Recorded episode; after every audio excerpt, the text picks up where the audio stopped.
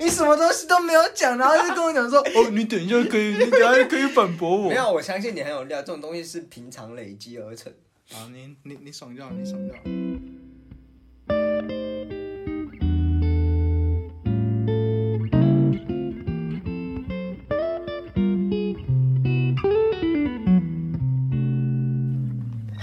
啊，各位观众大家，各位听众大家好，欢迎来到独霸电台。啊，这次 只有我我，们分享，对，这次只有我。啊，我们要继续来讨论这个浊水溪公社，啊，林子金呢？但今天只有我，丽姐也不在，那个酸鸭更不在。好了，大家那个，我们就要讲，就是继续来讲这个浊水溪公社。然后我们这次会从两千年之后开始谈起，然后顺便讲一下这个九零年代到两千年这个大政治环境的发展，然后如何让这个看似那个时候看似很很厉害，然后很不羁放荡的这个乐团，慢慢的好像走入了这个体制内，然后呃，再看看其实别的领域、别的呃方向的这种文化发展，好像也有类似的类似的状况产生。那我们今天就来稍微聊一下为什么会有这种情况发生。那我们就从那个浊水溪两千年在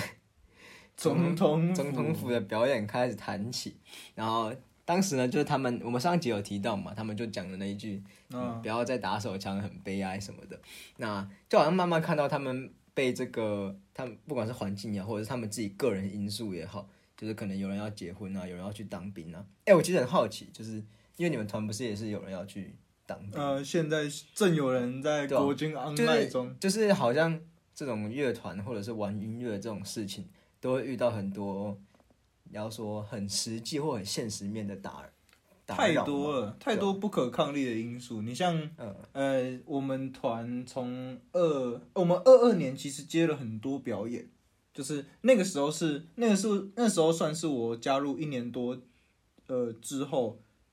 呃整个团体最活跃的一段时候，就是二零二二的上半年。嗯我们那时候是真的是蛮多活动，但是那是因为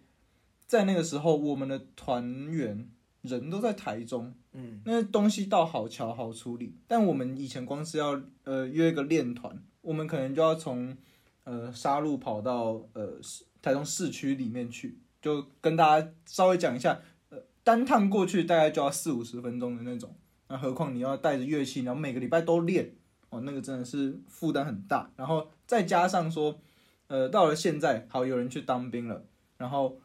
大家四散各地，我们吉他手人在台南，然后我现在在这里实习，然后呃，我们的背手也有其他的工作要做，对，有很多事情要处理。他甚至还有另外一团，嗯，对。那有时候大家光是要能够敲出一个时间来说，哎、我们大家一起练个团，或者是我们大家一起讨论一下什么东西，都很困难啦。所以其实说难处大家都有，但是要怎么让这些这些鸟事，这些衍生出来的鸟事，最终回到乐团的正轨上面去运行，这个才是很重要的。而且这东西，呃，我不能说不难，但是有人做到过，而且是很多人都做到过。呃，很很多团，因为团里面有男有女嘛，那男生你二十来岁的男生肯定要去，啊对啊，肯定要去当兵啊，这一定是一个大问题。嗯那再来，呃，地区的限制，这个也是有人克服到的。那这个真的，然后要讲一句很老的话，就是有没有心而已。这可是说实在真的很难，因为你本身会有太多，呃，那个排序啊，那个排序啊，比起你的乐团排在更前面太多太多东西了，而且我觉得。很大重点是玩乐团这种东西本来就很难，应该说很难马上把它当成是一个正职或者是有收入的东西。就是你当你呃一个秀下来的时候，然后你看到那个修费，你真的是你真的是笑不出来，你连多点一杯啤酒都不敢呢、这样，哎、我觉得这是这个也应该也是一个一直以来，包括应该从左水溪他们开始，就是一直以来都有这个问题，就是这种文化类型的产业，或者是音乐啊，或者是艺术啊，好像都呃，你要变得，你除非要变得特别厉害、特别强，不然其实就是呃很难去把这种东西当成是你的正职工这。几乎要兼职啊，就绝对你自己还要有另外一份工作去做，这样才行。像我记得那个他们那个时候的呃吉他手左派，他不是后来好像跑去国外念书了，哦他现在还在国外念书，哦，他现在还在国外。对，好像现在还在国外，嗯对吧、所以我会发现说，其实玩音乐或乐团这个东西，其实就真的跟呃，就是你的个人，应该是说啦，你乐团成员的个人的这种呃生活经历，或者是你会遇到的一些挫折，好像也是这个整个音乐产业会遇到的一些问题。就是你可能一开始都保持着一个很大的理想，嗯，但是好像你会遇到一些现实上面的考量，然后慢慢的就，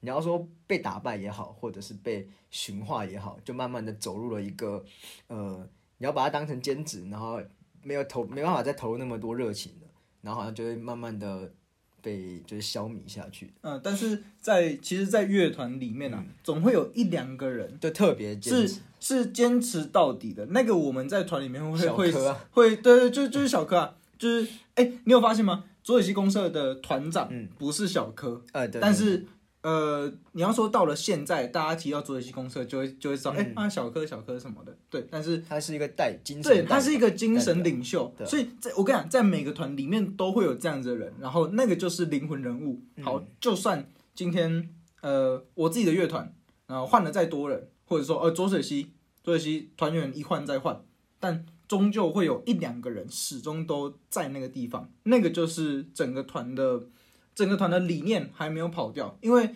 呃说实在也有看过那种，哎你会发现哎这个团的哪一个成员怎么突然被换掉了，然后换掉之后好有加了一个新的人进来，但是整团的风格完全都走位了。走位，就是他不是他不是以前的他的那个团的样子，这是会发生的事情。那你觉得左水溪有变吗？左水溪有变，浊水溪的左水溪的变不在于它的理念的变，你说它是对，它不是风格上的变，好风风格上 变蛮多的啦，对对啊对对。但是其实它的改变是不是因为团员之间的更迭？对，它的它的转变是在于整个大整个大环境随着他们乐乐团的推展会有所不同的。嗯对，哎、应该说大环境的推展是这个乐团有所不同，这才是我自己会觉得说，我这样看起来就觉得说，呃，他们好像这个乐团一开始出来之后，好像为这个社会带来了很多的变化，好像为这个社会带来很多所谓的活水嗯对，但是同时这一个变化也在推着他们乐团走啊。啊、对啊，相辅相成，就是对对，一起成长嘛。那但是我后来会觉得说，你好像往回看，他们好像也没有改变什么，你不觉得吗？就是哦他们好像改变了很多，但是又没有办法，就是好像又没有改变什么东西，好像到最后又回归到了原本的。讲到这个，我就很好奇，想要问你，特别点出这个总统府表演，然后特别提到说嗯他们在、呃演出卡通手枪之前，告诉群众说不要再打手枪，你会觉你是觉得呃这这样子的发言是无奈的吗？或者是说，或者说，因为在我看来，我会觉得。哎，左有些他们是因为完成了一个阶段性的任务，就像上一集有提到的，他完成了一个任务，然后呃告诉大家说，OK，其实我们我们到这里，我们这个这个任务结束了，我们要再往另外一个地方迈进。但是我从不知道，就从你的嗯，话来听的话，其实会有一点，我觉得怎么在你讲起来会有一点无奈的感觉。你会觉得他有这样子的 feel 吗？我觉得会有哎、会有啊、我觉得真的会有无奈，因为像是他不是在总统府表演完之后，然后就出了一些 trouble，然后啊 然后后来跑到小的那个那个什么地下地下社会那边去表演，然后他们不是就有说那个呃，我们还是比较不适合这个这种地方，所以我会觉得说他们好像试图要呃，就是丢出一个很大的很大的东西，但是好像这个社会没有办法去容忍他们想要丢出来、想要表达的东西，然后反过来好像就只能回到他们原本的那一些跟他们有比较多共鸣的这种小的地方，嗯或者是小的族群这哎、样。我从那个总统府的表演，其实看得出来，小柯是一个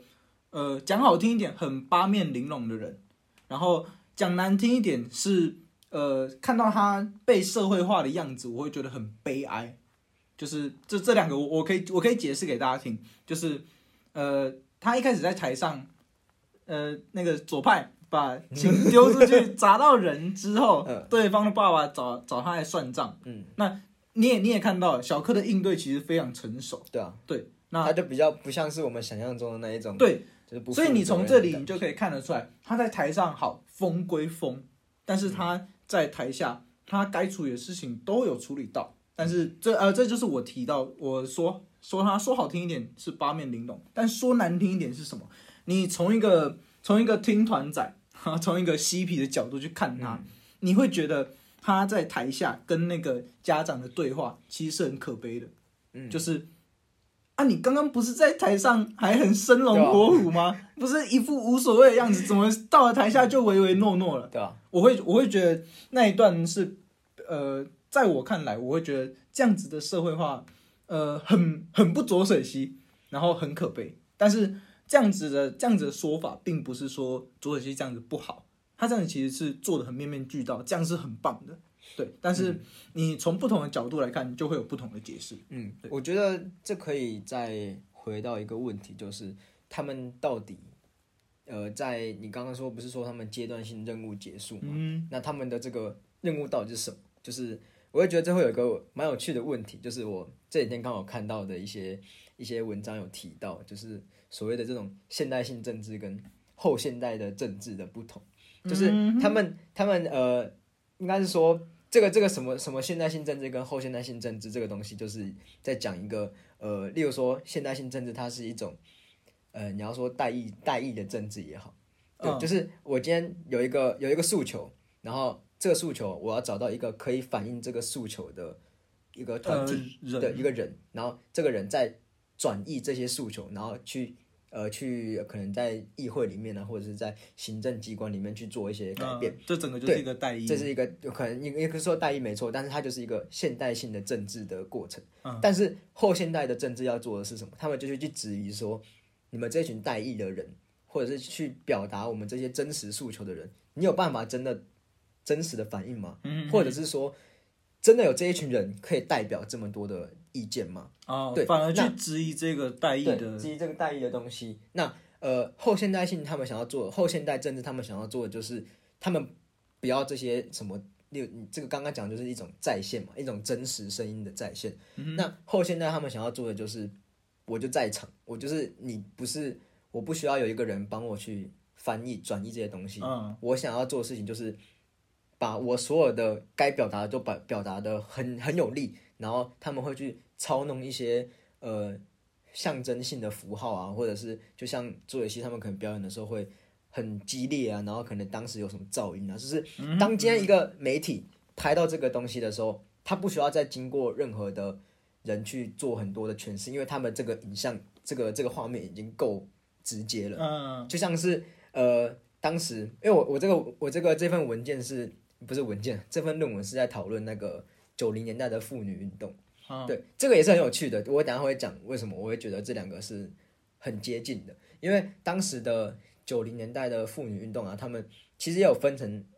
两派，一派是比较走体制外，就他们会去呃抗议啊什么的，然后一派是走体制内的，就是可能会在就是行政院或者是立法院会有一些女性主义者，然后去里面做他们自己的诉求的抗争。那其实都会有一个，应该说为他们那篇文章最后就讨论到说，为什么这一群体制外的人他们会想要去。呃，我们可能现在也都会看到，可能同性恋的游行啊，嗯或者是一些很激进的，可能性解放的一些团体，他们就会穿的很浮夸，然后穿的很，这个我们之前有讨论过，嗯 就是穿的很很怪什么的。那这个其实都是从当时这个所谓的后现代政治的这种诉求或者是这种路线开始衍生的。因为当他们今天做这件事情的时候，他们想要表达的就是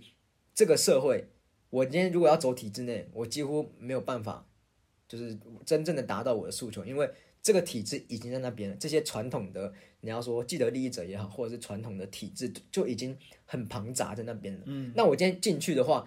我能改变什么？我可能没有办法完全把整个体制推翻掉，那我是不是也会被含化掉？嗯因为我今天，例如说我是女性主义者，我原本在体制外的时候，我只是需要去面对这些所谓的受压迫的女性。嗯，那我今天，但是我今天只要一进入到体制，我要面对的是什么？我要面对的是大众，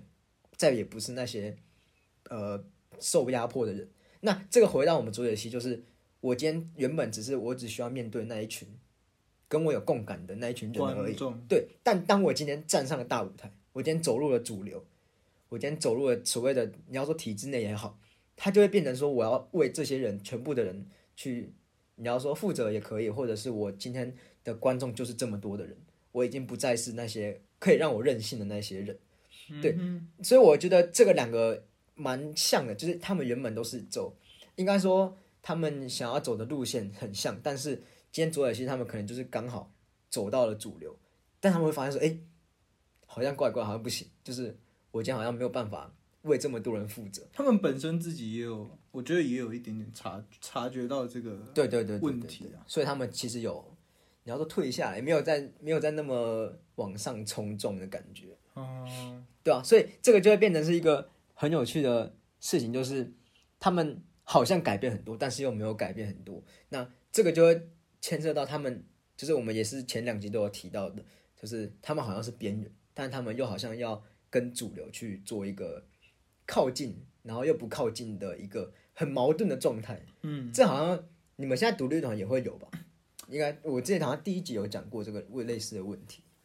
可是我觉得这个这两个是一个很很明显的选边站，这甚至不是光谱上的问题了。你在整个乐团里面，你不要你不要也不要说乐团，任何创作类型的东西，你都要去为这个为这个东西做选择，就是你究竟要呃持续的 持续的为你的这个创作去负责，嗯，或者是说，哎、那我就走入主流。那其实说实在，走入主流真的没有什么不好，对啊它可以为你带来很多，对，为简单来讲，就为你带来很多很美好的东西，对对。但是，呃，这个就会有一个问题，你的你的乐团、你的创作要往前走，那你要选哪？你要选哪一边？那它是很明确的，我觉得他没有办法，他没有办法在呃所谓的边缘跟主流中，呃，比如说找到一个找到灰色地带，又边缘又主流。对这个东西就是是不存在的。我们拿浊水溪来做比喻，他一度要跨入主流了，但是他在这个时候，他做的决定是什么？他做的决定是选择选择退下来。所以在这样这样子的状况下，等于就是呃小柯他们选择了边缘，他们不进主流，他们等于是有做一个决定的。他们不是说嗯呃站在那个十字路口犹豫不决。你可以把它想象成，我觉得在我的想象就是那个十字路口是车水马龙的，后面就有车，你一定要选择你要左转还是右转。对，所以小柯在那个时候做出了选择，但那是每一个每一个创作者都会面临到的问题。你呃，就拿我最近看到的一些写作的作家，他们也是有呃，譬如说你是一个专栏作家，那你就是每个月固定一定要、呃产出一些文章啊，那个东西是为呃为了你的为了对你的上司，嗯，或者是对为你的主管而负责，但是也有那些呃每次呃大概只一两年我才想到说，诶，可以来写作一下，有灵感的我来写作，对，但是他的写作是为自己负责。那其实两两边，我觉得两边我觉得都没有错，或者是说专栏作家也可以产产出质量很好的文章，并不是说哦我一定要一两年、三四年这样子我才能做出好文章。对，确实专栏作家也有他的也有他的呃文章也有他的质量在，嗯，对。但是呃说实在的，两边这样听下来，你就会知道说这纯粹是自己的选择，这没有所谓的对还是错。就是没有一个中间的，但对这个就是你站哪边都有理，但是你不能站中就间。几乎每一个每一个这种你说的创作类型的人都会遇到，一定一定会，我觉得大多数都有。嗯，对啊，那呃，其实回过来讲这个周水溪啊，其实我们一开始都有提到嘛，它原本比较像是一个政治团政治团体，那对吧、那这个也跟我刚刚提到的这个富裕也是有一些关系啊，就是、他们这一种呃借由这一种很很很表现力很强的这一种方式来去表达他们的呃政治所。其实我真的觉得九零年代的左水溪跟那些我们刚刚讲的那些同性恋的方式也很像，就是呃他们借由一个很表现表现力很强的方式来去表达他们的东西，但是他们会做这这件事情是一个两面刃、双面刃，它是一体两面，就是你今天可以很快速的去传达你的这个你的政治理念，但是你的实质效用是很低的，啊就基本上不会有人去，因为你既然你你也不走体制内啊，你你也你就像你刚刚讲的选边站嘛，他们今天就是选择在一个从一个比较把自己先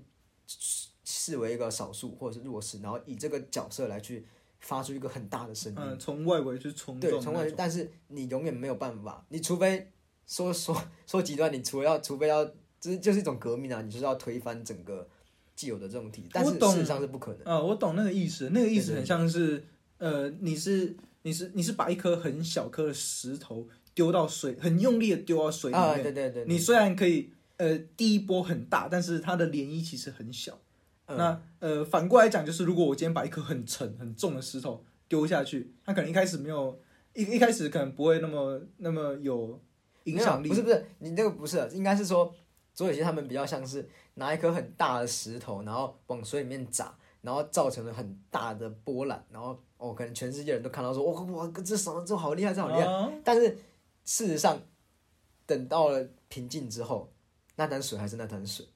它今天不是说我去把这里的水慢慢的抽掉，然后换成新的水，就是你要说体制内的改革，比较像是我今天接了一个水管在这边啊，另外一边把水抽走，然后就是让这个水可能慢慢的有更新的过程。但他们想要做的就是拿一个超大的时候就嘣，然后就没了。可是因为我我只是单纯觉得说，呃，从体制外去做抗争这件事情，呃，就就像就像你刚刚讲的，他他依然是那样子的状态，嗯，就是在我来看，他的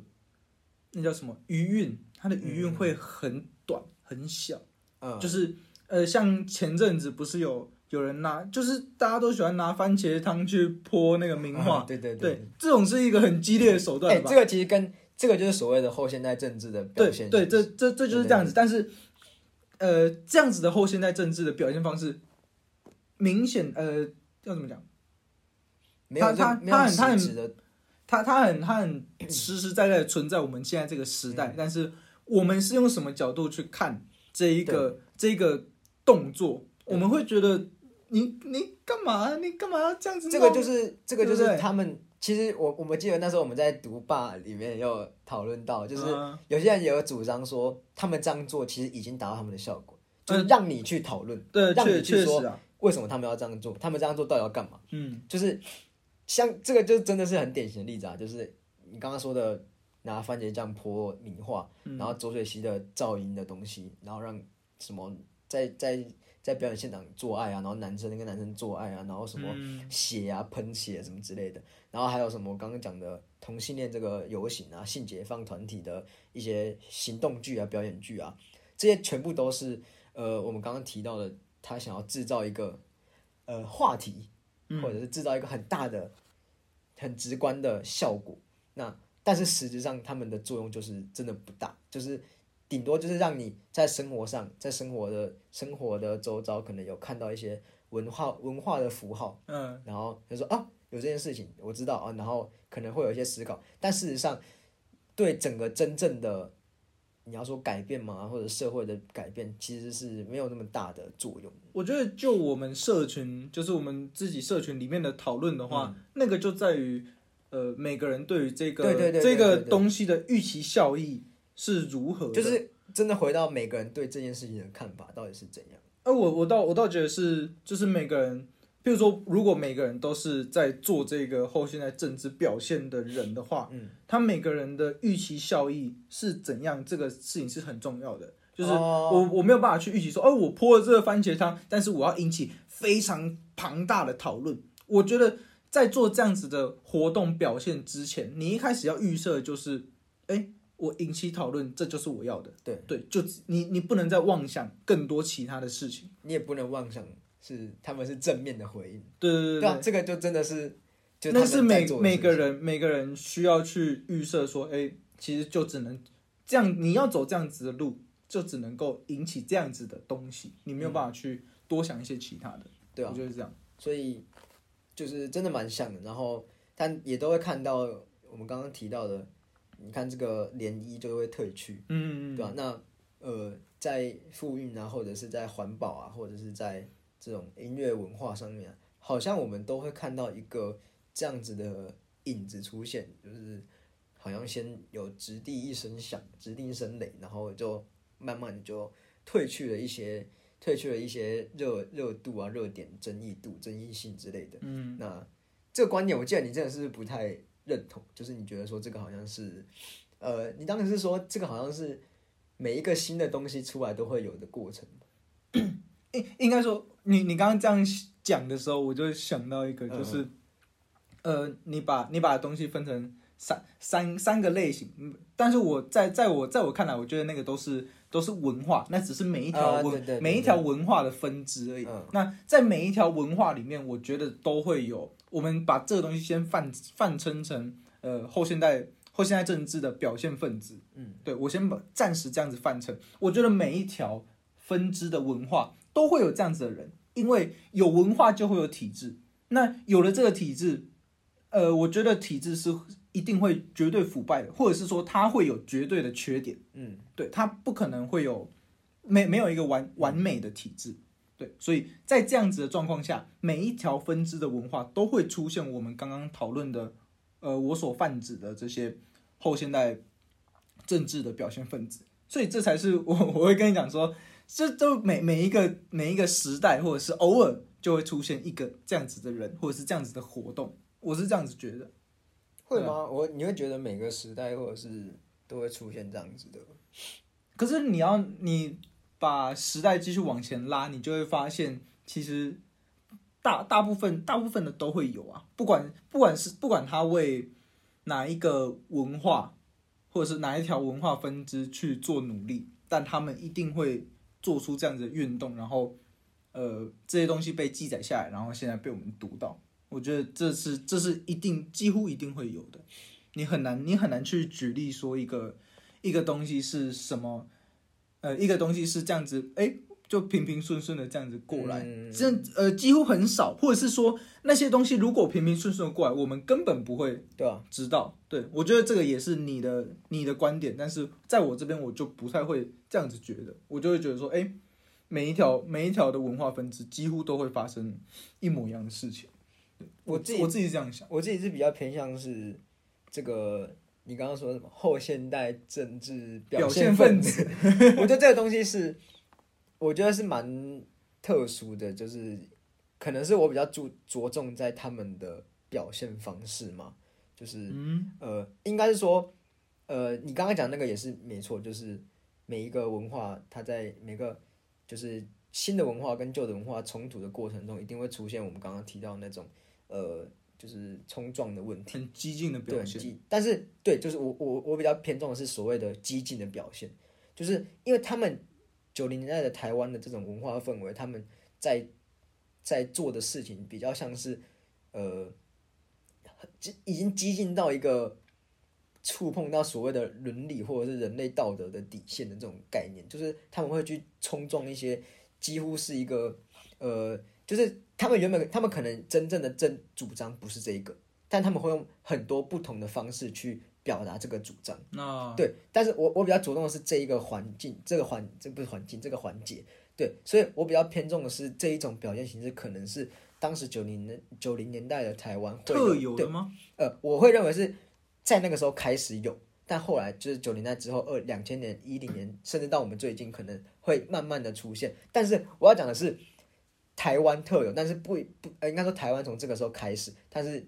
台湾的这一套方式是从国外去嗯，引介进来的，所以其他地方我可能就比较不清楚。但我这边我就想要拉个拉一个题外话出去，就是呃，你刚刚说，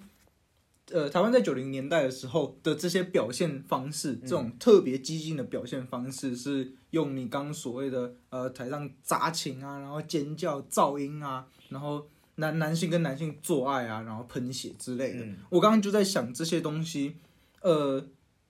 你把这些东西归类成将近快要触碰到道德底线的东西。我知道你要讲什么。对，就是我要我要怎么去我要怎么去界定说，哎，这个东西这个东西现在现在是触碰到道德底线，所以你要怎么说写跟做？所以所以我后来要补一句，就是我会认为说这个是一个，就他们本来不是要，就这个东西，他们要做这个东西跟他们的主张是没有关系的，你懂我意思吗？就是他们今天可能要表达 A，但他们他们做的让这个 A 浮现出来的方式是透过 C D E F G，然后把 C D E F G 做到一个很极限的东西，但是然后衬托出这个 A 来。嗯，那那这样子讲，就是所谓的，呃，这些 C D E F G 的方法，你只要把这个方法做的很极端，它就会几乎触碰到道德底线嘛。我觉得先不要讲道德底线，因为道德底线像你刚刚讲的嘛，它是一个每个时代有每个时代不同的界定方式，所以我会认为说他们的表现形式不一样的地方是在于我刚刚讲的那个类型，就是他们不是，例如说你可能在日日治时期，你可能要推可能呃台湾的台湾汉就是那个台语的这种台语的写作啊、你可能就会专注在台语写作，你不会去说哦，我们现在大家全部都在讲英文，我们超强，我们超会讲英文。啊，人家就会问你说，哎、为什么你会突然想要推英文呢、哦，因为那个政府不让我们讲我们自己的话，啊，我们就开始讲别的话，用这种方式。啊这个东西就在以前几乎我们是看不到的，但是在九零年代台湾就会出现这个，就是他们会把一切，就是可能，呃，我觉得这也是一个顺序问题，就是可能今天呃政治的压抑，然后他不让我们做，不让我们可能不让我们创刊物，我们创刊物都要被查禁，啊，我们做什么事情有有法禁有服服役的限制，那我们今天就不讨论这些，我们就是开始做一些呃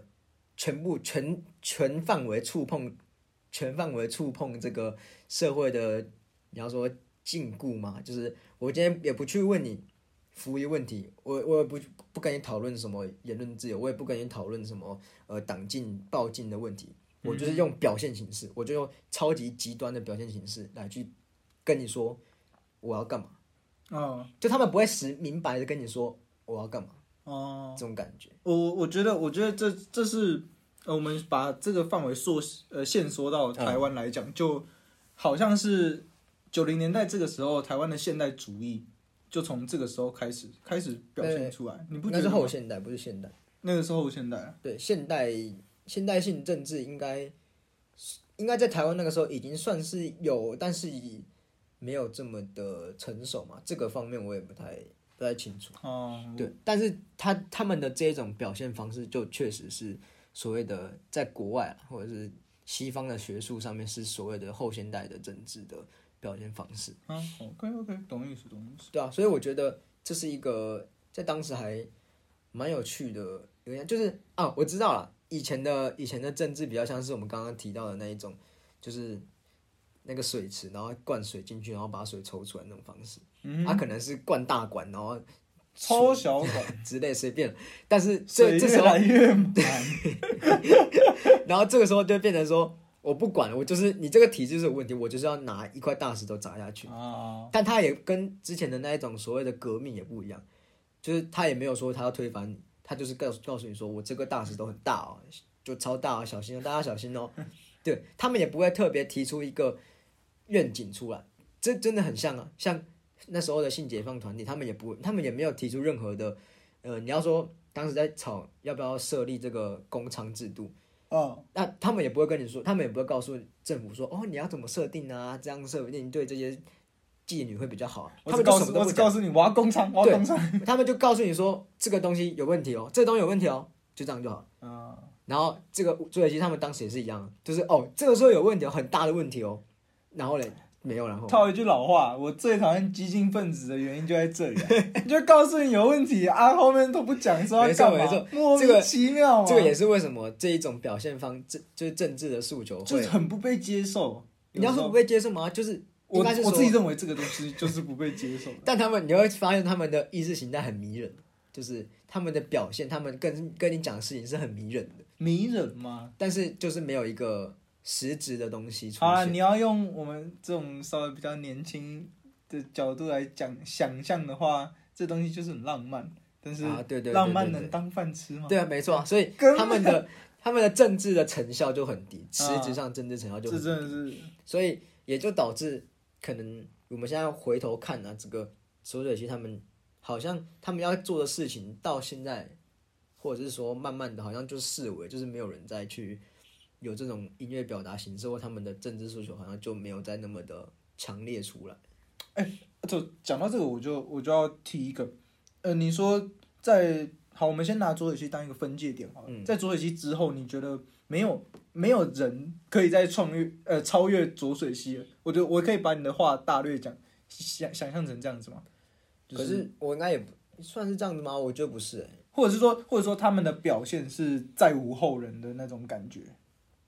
嗯，但是这个就会牵扯到到底你要超越他什么东西。啊、好，那没没关系，我先讲我后后面要讲的东西，就是呃，我我从你的话来听的话，就是你觉得呃，左水溪是一个很难超越或者是无可取代的嗯这样子的一个这个我地地位，这个我那但是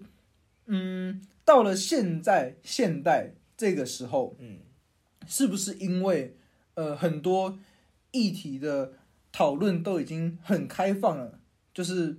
我拿我拿个东西举例，就是我们现在甚至可以去呃把公开的把同性恋，然后把呃通奸这这种事情拿出来台面上，拿出来当做投票的议题。我觉得这个对不不不不是哎、就是我觉得不是这样，因为你说很开放，那我今天如果公开的说同性恋都要死刑，嗯，对吧？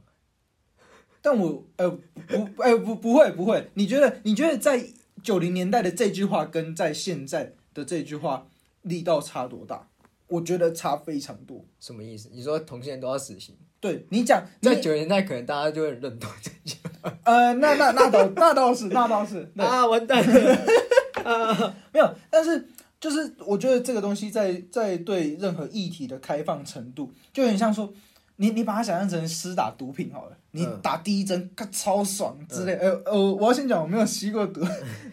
你要说的是那个吧？他们的时间就是刚好在一个很前面的地方，对啊，就是他是第一个做这件事情的人，但是我觉得是啊他在他在后续后续他他剂量要越打越大，你才会有那个你才会有那个感觉啊。那我套到现在这个这个方面来讲的话，不就是他们那个时候刚开始试了很多很新的东西，然后在在台上做爱什么的。那你觉得这个东西，那那就这样子问，你觉得这些东西搬到现在还会有这样子同样的效果吗？我觉得还会，但是会啊不会这么大，就像你讲力度问题，哦、因为他们就是你要说第一个嘛，台湾第一个，嗯。可能在国外就很多，但是就是台湾就真的是第一个，然后也第一个很成功的例子。哦，我觉得这个时间点的问题是、时间点的问题是让重要是让浊水溪顺利的让人家看到了一个很大的契机，这等于说是时势造英雄，你知道吗？但是也不得不说，他们确实是抓到了一个很棒的，很棒的这个就是时间点了。对啊，而且呃，文化这种东西本来就是有一个，诶、这种叫做所谓的形式上的革新吧，嗯就是你今天如果看到一首诗，然后他那首诗写成它的排版是一个方格子。啊，你就第一次看到说好哇，新啊好厉害哦！啊，就我后面看每个人都一样的话，就会没有这么的，嗯，所以就会失去文化或者是创作类型的这种形式格式上的革新，它确实就是是一个很重要的、很重要的推进，一个呃，你要说语言，应该说文学上面的推进，或者是创作上面的推进，这确实是一个前推啦，这个叫前推，这确实是一个，确实是一个很重要的点。但是这个前推的力量就不会像是呃，你例如说你精神上或者是你的你的核心内在核心含义上的这种革新来的这么的强烈，它可能就是第一个很强烈，但后面就慢慢的就没有这么，如果大家都还是一样的话，就好像没有什么，后面就没有那么的力道那么强，哦，对吧、所以我觉得确实左水溪它还确实是一个很很重要的很重要的存在、啊，自己是这么认为。嗯尤其是这样看下来，他们真的是一个很重要的存在，不管是从音乐类音乐方面去讲，或者是政治方面去讲，都是一个蛮重要的存在，对吧、那我就想问你，那这个你觉得两千年之后啊，有没有什么你特别喜欢的这种所谓的独立乐团？你要说，哎，你要你要我没有，从我这很单纯，就是你自己喜欢，不跟周雨欣没关系，没关系，我自己喜欢的哦，对吧、呃，闲聊，应该没有啊，应该应该这样讲，我们会我们会从两个面向去看，嗯。第一个是你的呃这首歌曲，我先我拿歌曲来讲啊，嗯。你的歌的内容、嗯。内涵做的很棒，然后跟另外一派是那种技术流的，就是呃，哇，你这个东西写的太强了吧，嗯对对对，然后呃，我自己会，我自己其实两边都很欣赏。你看像，呃，像草草东写的草东写的东西，它它的寓意其实是非常深远的。当然说它的技术性上面也做得很好，但是，呃，在技术性上面，我会更欣赏另外另外一边。就我觉得这个时候提重金属是